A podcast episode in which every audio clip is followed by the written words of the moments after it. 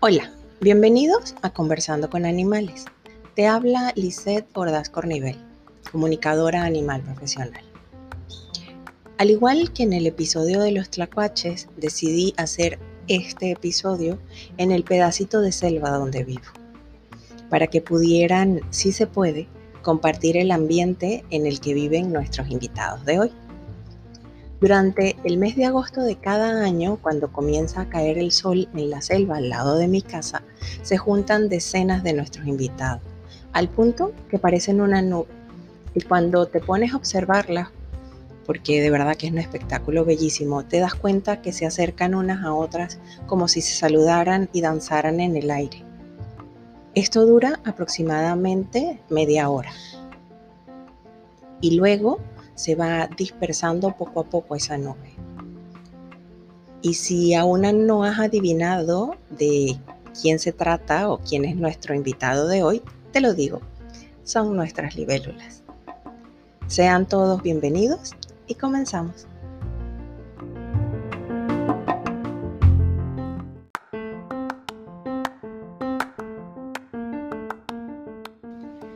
Las libélulas son seres que siempre nos han acompañado de una u otra manera en nuestro imaginario popular. Es muy común conocerlas como caballitos del diablo.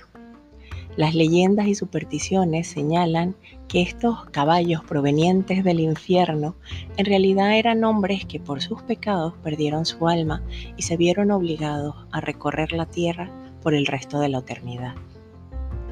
Se decía también que su mordedura era tan peligrosa como la de una salamandra, que por cierto no es nada peligroso.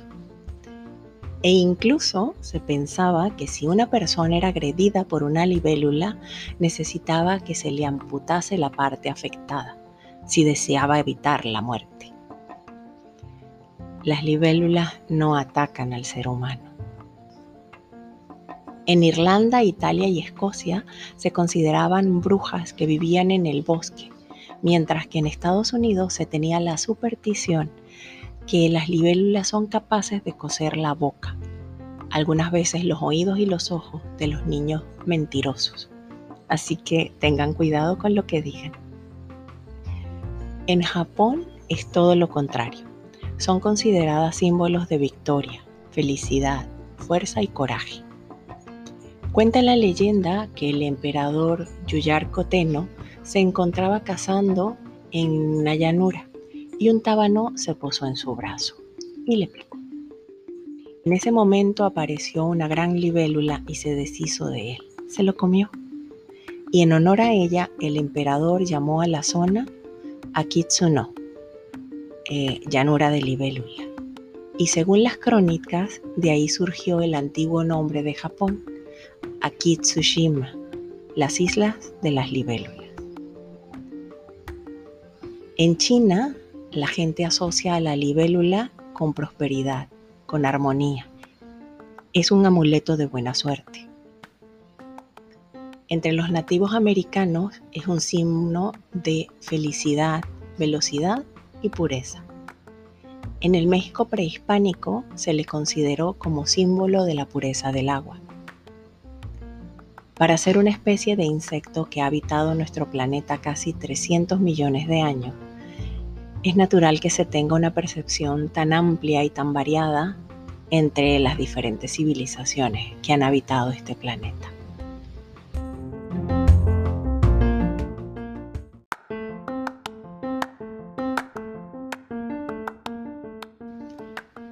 Son paleópteros, es decir, insectos que no pueden replegar las alas sobre su abdomen.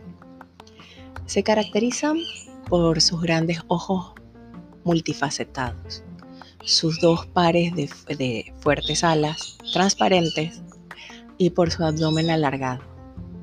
Están agrupados en el orden de las odonatas, un nombre que se refiere a que tienen una gran mandíbula dentada, son depredadores muy activos y acróbatas aéreos. Son muy buenas viajeras. Algunas llegan a volar casi 145 kilómetros al día. porque algunas de esas subespecies son migratorias. Aunque algunos de ustedes no lo crean, ellas son insectos acuáticos. En su etapa de ninfa, es decir, antes de convertirse en aladas, habitan en los humedales, lagunas y arroyos e incluso existen algunas que se reproducen en agua salada.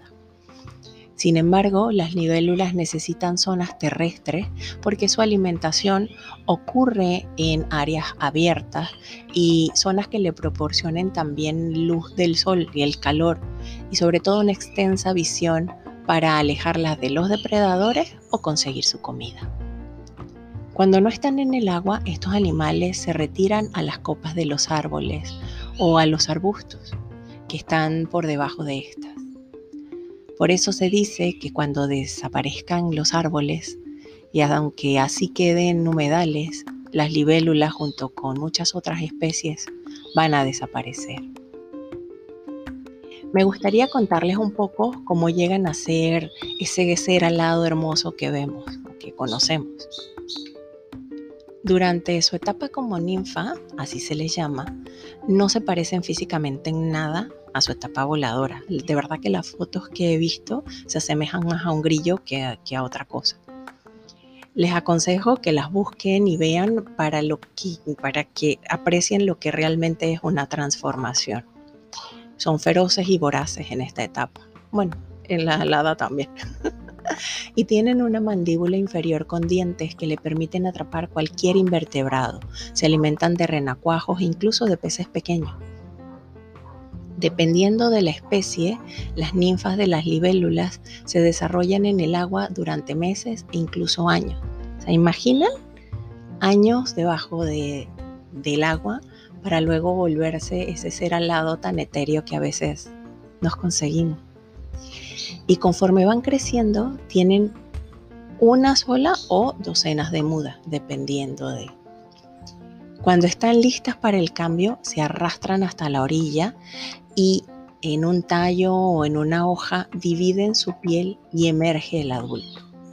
Este proceso suele suceder sobre todo por las noches para que les dé tiempo que sus alas maduren y que el esqueleto se endurezca y protegerse también de los depredadores.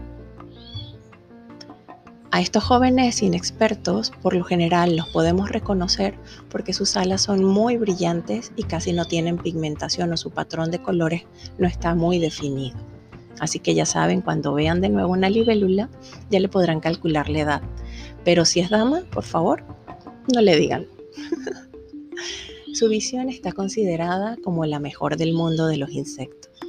Cada ojo tiene 28.000 ojos simples. Esto permite calcular el movimiento y la distancia exacta de un insecto volador y le da pistas para que los intercepte en algún punto determinado del aire de su trayectoria. Se alimentan de mosquitos y otros pequeños insectos como moscas, abejas, mariposas y polillas. De verdad que no les parece insectos increíbles a mí sí. Por lo menos yo nunca me imaginé realmente cómo son, sino cuando me puse a investigar sobre ellas para entrevistarlas, se me abrió un panorama súper interesante y me dieron más ganas de conversar con una de ellas.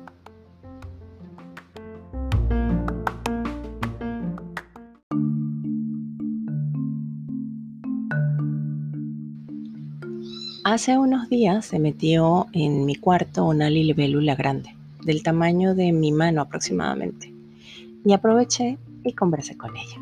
Bueno, con él realmente. ¿Qué quieres saber? me preguntaba. Yo le decía, me da curiosidad saber qué significa ser una libélula. Me quedaba viendo y me decía, no había pensado en eso, qué significa ser una libélula, porque yo simplemente lo soy Nunca me he planteado qué significa ser una. Le decía yo, ¿qué haces normalmente? A las libélulas nos gusta comer, tomar el sol, jugar con el agua. Y me mostraba como si posara las patas en el agua y saliera. Es como una sensación como que se descargan y es muy relajante para ellas tocar el agua de esa manera Preguntaba yo, por eso cuando estoy regando se acercan de esa manera, me dice sí. A veces la corriente de agua es muy fuerte, muy grande, pero me gusta. No precisamente me gusta jugar con el agua, y también, eh, sino que las gotas que salen disparadas las podemos tomar y de alguna manera mojar. ¿Me puedes mostrar cómo ven las libélulas? Porque yo solo tengo dos ojos y tú tienes un montón. Él me mostraba como... Y las sensaciones de ver la misma cosa repetida mil veces, pero a la vez si pudieras tener una visión panorámica consciente de todo y que cada detalle de las cosas que estás viendo son, son perceptibles. Es, increíble de verdad que su cerebro pueda procesar todas esas eh, imágenes y analizarlas, porque en realidad es como si tuvieran eh, ojos humanos, pero repetidos muchísimas veces y cada ojo viera el detalle de lo que está al lado del otro. es, es impresionante. ¿Qué opinas de los humanos? los humanos son seres curiosos que nos capturan a veces. Eh, él nos ve como un depredador más, o sea, nos ve al mismo nivel que una rana o, o, cualquier animal que se lo pueda comer y me decía, hay que tener cuidado con el humano. Preguntaba yo, ¿es diferente la sensación de cuando eras una ninfa a cuando te volviste alado? O sea, son como si fueses dos animales diferentes o, tienes continuidad como un mismo ser. Me decía, no entiendo tu pregunta. El hecho de que nosotras como ninfas no podamos volar no implica que no seamos una libélula. Cada etapa tiene su forma perfecta. Cuando eres ninfa te preocupas solo por comer y crecer. Es más, siempre es un descubrimiento porque tu cuerpo va incluso madurando, vas descubriendo tu entorno y vas aprendiendo tu entorno.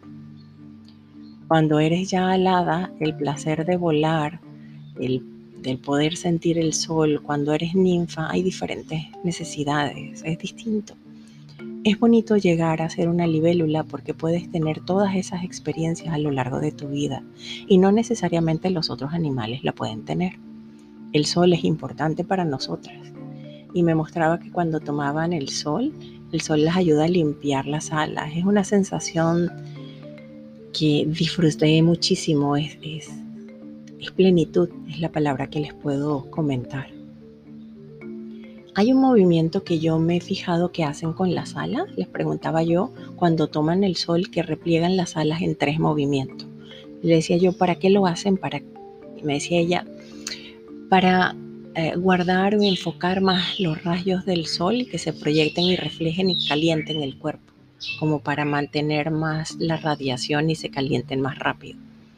Le preguntaba yo, ¿las libélulas tienen amigos? Me decía, como comunidad, la conciencia de protección la tenemos muy presente. Como comunidad, somos individuos que pertenecemos a una comunidad y sabemos que juntos estamos protegidos. Pero a la vez somos seres individuales eh, cada quien se ocupa de su propia vida, no hay cercanía. Solo cuando buscas parejas hay esa cercanía.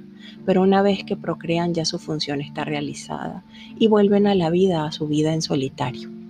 Pero dentro de la comunidad somos, a pesar que somos muy individuales y a la vez estamos muy conectados como comunidad a lo que necesita la comunidad. ¿Qué función hacen en la naturaleza? ¿Tienes conciencia de eso? ¿Qué papel juegas dentro de la naturaleza las libélulas? Me decía, yo siento que las libélulas son seres muy profundos. Eh, no cargamos nada. Son, y, la sensación de verdad que él me daba eran, eran seres como muy ligeros, independiente de su forma física. Eh, con los otros hay animales que puede sentir como una carga energética, ella no. Es como, como es una energía muy sutil. Me decía, la vida hay que disfrutarla y se está aquí para hacerlo, para vivirlo, para disfrutarlo en armonía. Le preguntaba yo, ¿no te da lástima o pena alimentarte de otro ser vivo? Me decía, ¿por qué? Son mi comida, yo necesito comer, porque habría de darme pena. Yo le decía, bueno, es que estás tomando una vida. Pues me decía, pero es que el ciclo de la vida es así, no hay bien o mal. O sea, no es que esté bien o mal, no es que esté equivocado. No, lo estás viendo realmente equivocadamente. No hay culpa en el comer, no hay culpa en el vivir. Culpa hay en el hacer daño. Yo no hago daño cuando me alimento.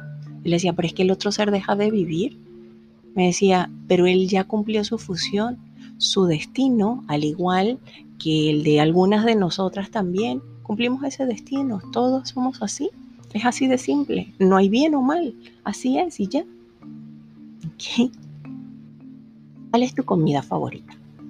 Y me mostraba que le gustan mucho los moscos. Gracias a Dios. Hay un pequeño insecto que de verdad no logro saber qué es o cuál es. Y me decía, me gustan mucho también. Y estos parecían, me lo enseñaba y parecen como unas catarinas, unas mariquitas. Y me decía, y son divinos. Nunca supe quiénes eran. Y, y le decía yo, ¿qué es lo que más disfrutas? Hay momentos en que empiezo, en el momento en que empiezo a tomar el sol y el estar conectado con la comunidad, hay una sensación de expansión y de pertenencia al todo que es impresionante. También eh, dentro de la entrevista quise conversar con la conciencia de las libélulas porque él me hablaba mucho de su comunidad y me gustaría, bueno, me, me causó mucha curiosidad y, fui y pregunté si podían hablar conmigo y conversaron conmigo un ratito. Y me decía, nosotros y todos los animales respetamos a los seres humanos, entendemos y vemos que son como pequeños, que no tienen la conciencia de lo que significa estar en unidad. Nosotras las libélulas, desde que nacemos, tenemos esa conciencia, porque si no la tuviéramos no sobreviviríamos todos estamos conectados y todas tienen acceso a la información. Una conciencia grupal. Ellas ven lo que significa peligro y todos tenemos la información. Se descarga en cada una de las libélulas y ellas, eh, todas nacemos con esa información. Me dicen, no es solo las libélulas, todos los animales nacemos así, incluso los humanos, solo que los humanos nacen muy desconectados.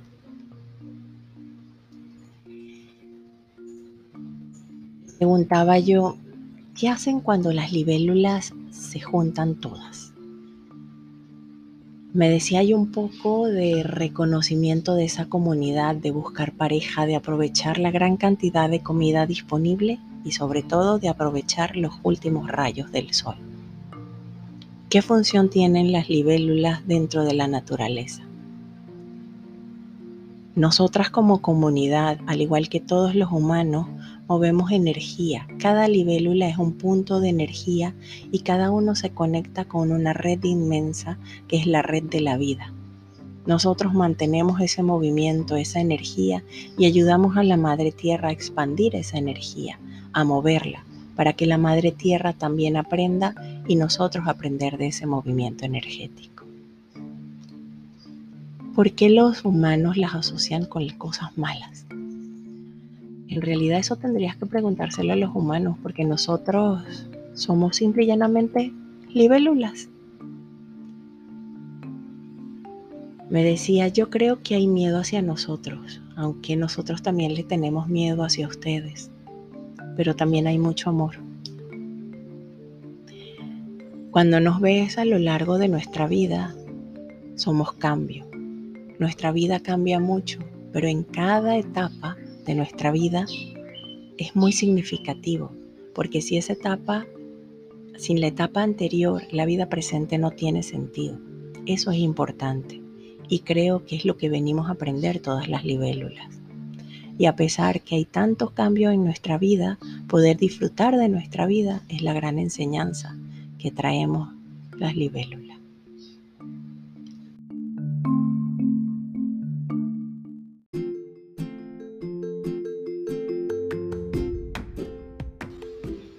Eso fue todo por hoy.